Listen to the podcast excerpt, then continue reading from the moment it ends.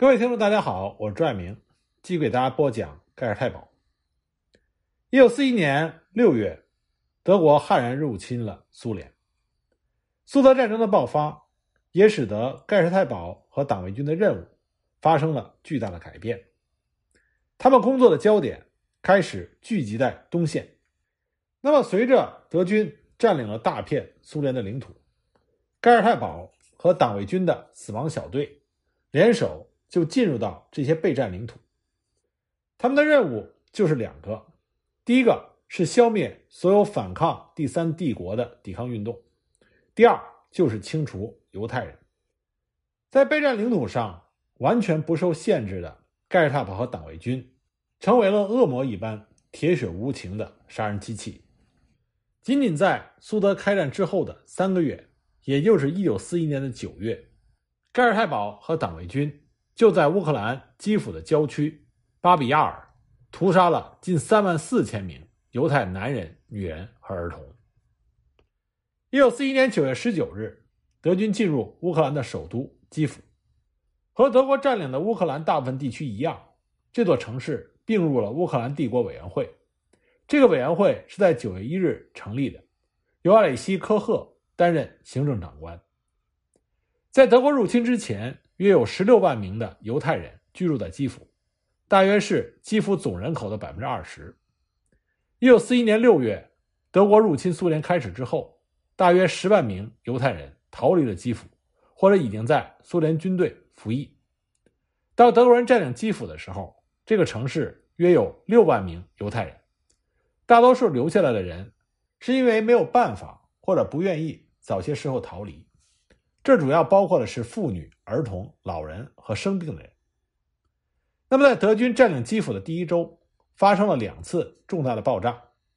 这些爆炸摧毁了德军总部和市中心主要街道周围的地区，相当数量的德国士兵和官员在爆炸中丧生。尽管后来经过调查，这两起爆炸是由撤退的苏联士兵和官员留下的地雷引起的，但是德国人。以破坏为借口，开始清除仍然留在基辅的犹太人。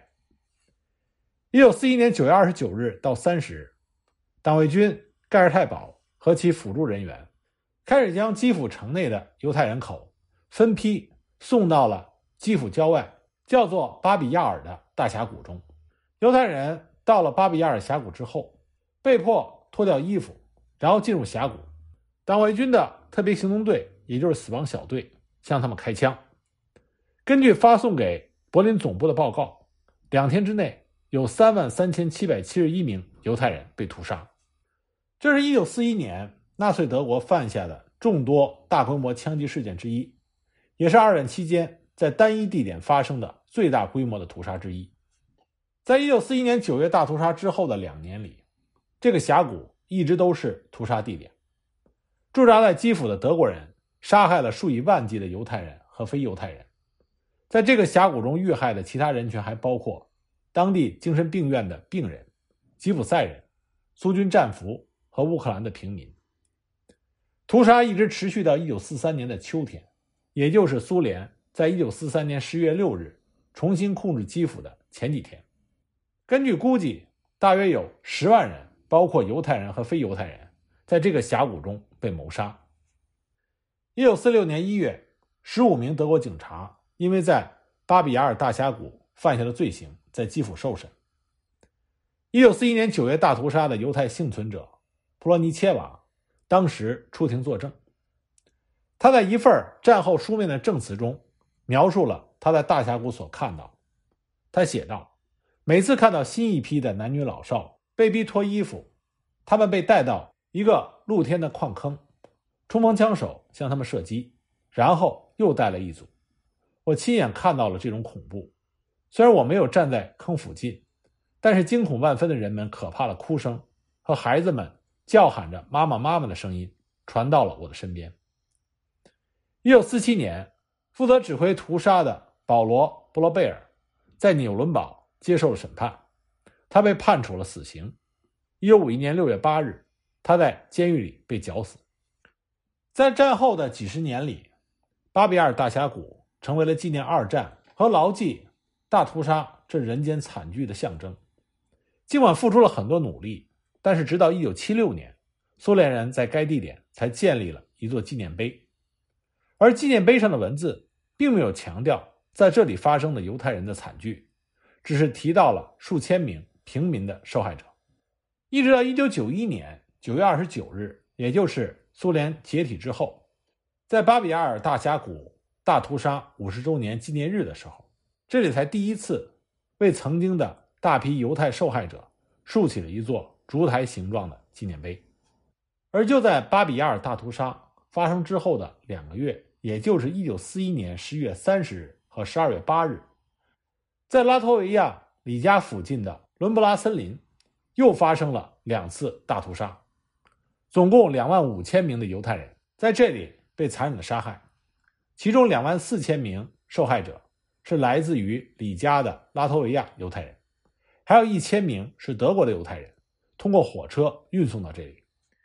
其实，关于二战历史的话题，其中有一个禁忌的区域，这就是关于波兰的一部分波罗的海三国以及乌克兰地区这些。被苏联红军强行占领的国家和地区，在二战之中对待德军和苏军的态度。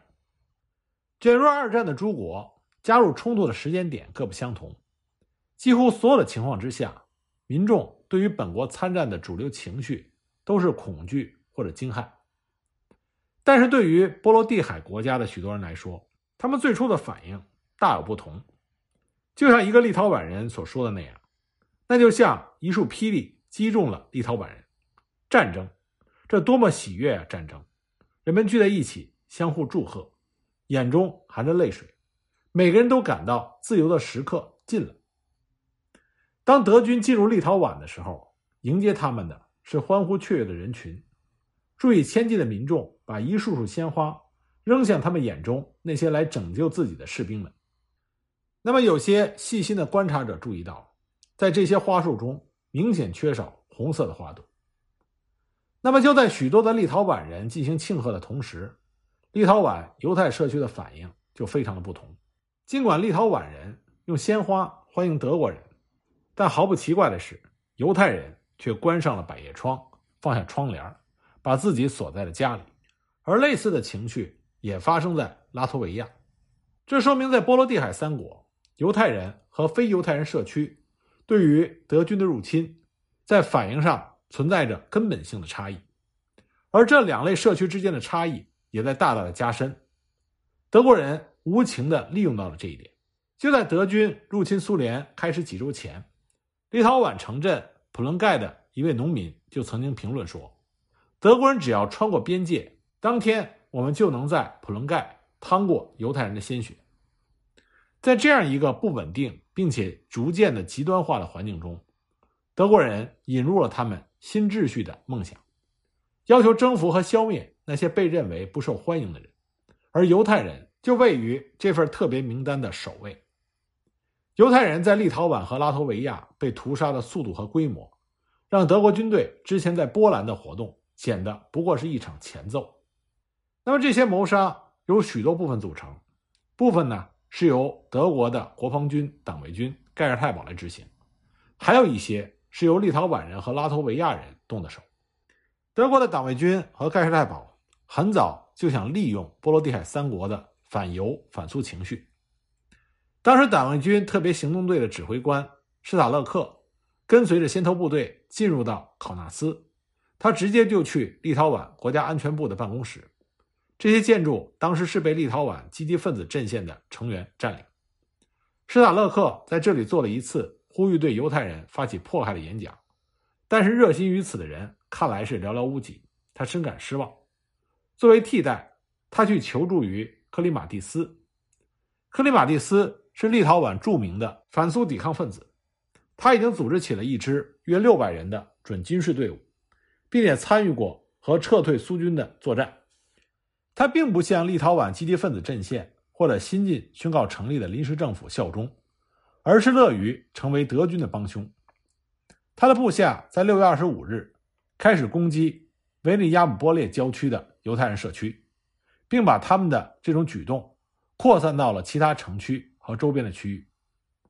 直到今天，关于他的这次攻击受害者的精确数字仍然存在着争议。施塔勒克声称，在三天之内有大约五千名犹太人被杀，但也有观点认为他故意夸大了被害者的数字。实际上，在波罗的海三国，很多情况下对犹太人的攻击实际上是自发的，并不是基于德国方面的鼓励。而且呢，这种反犹情绪一旦开始，就会快速的传播到邻近的区域。当时立陶宛的游击队员都佩戴着白色臂章，以白臂章广为人知。虽然不是所有的游击队员都参与了对犹太人的攻击，但似乎大多数抢劫、殴打并且杀害犹太人的人。都佩戴着白臂章。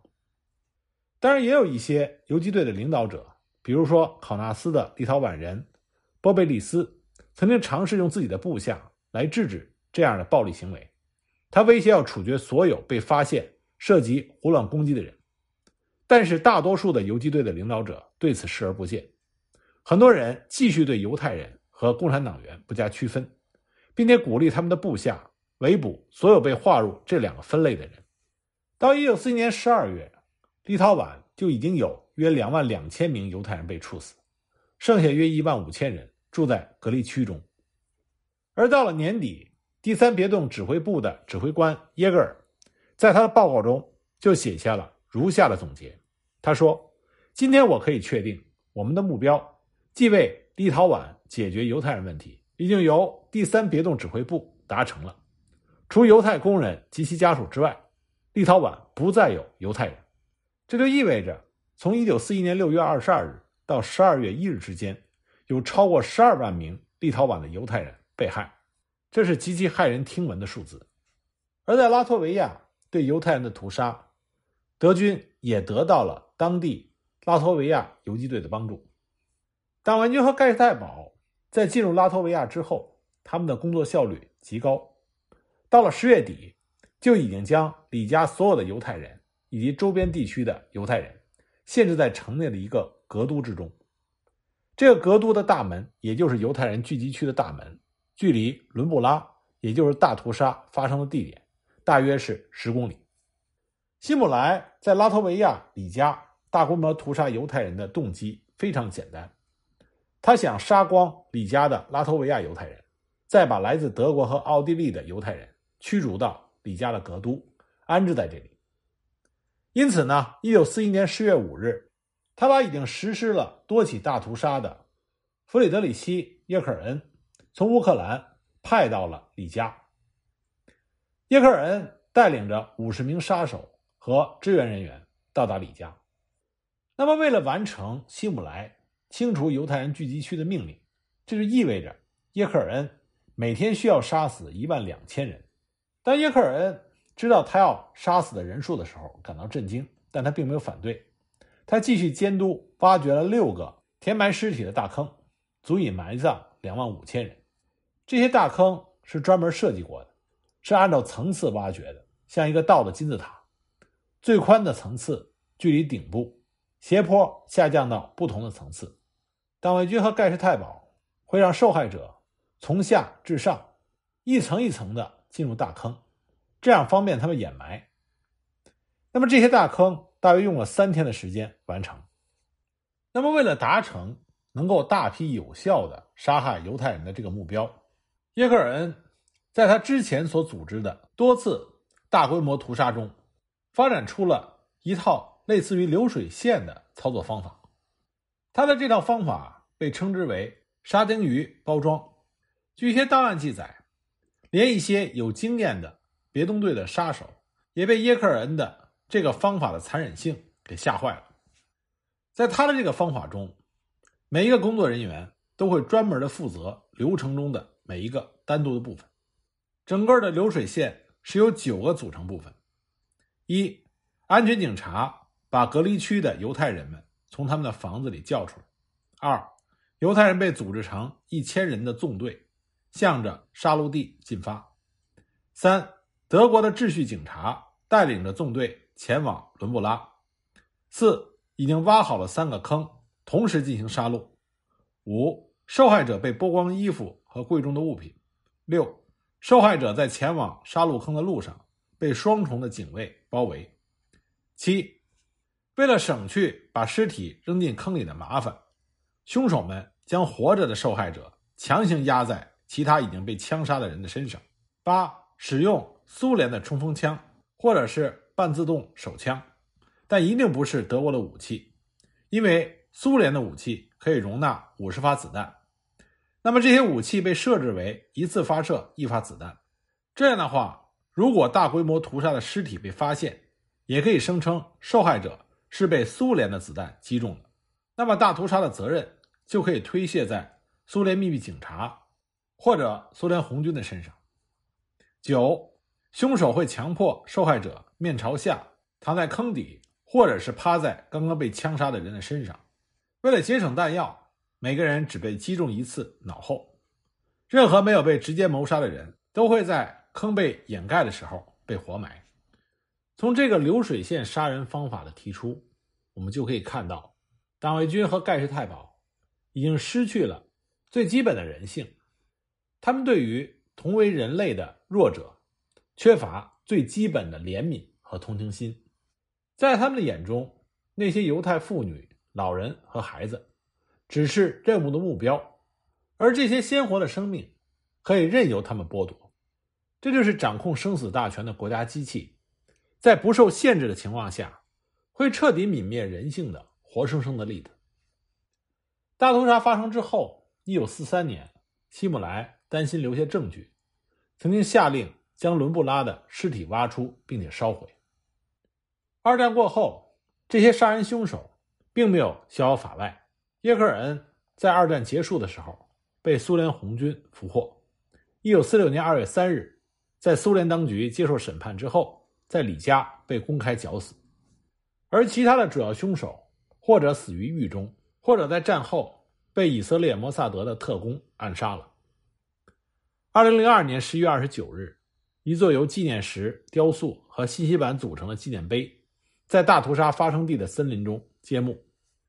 也警示着世人，这样的人间惨剧不要再次发生。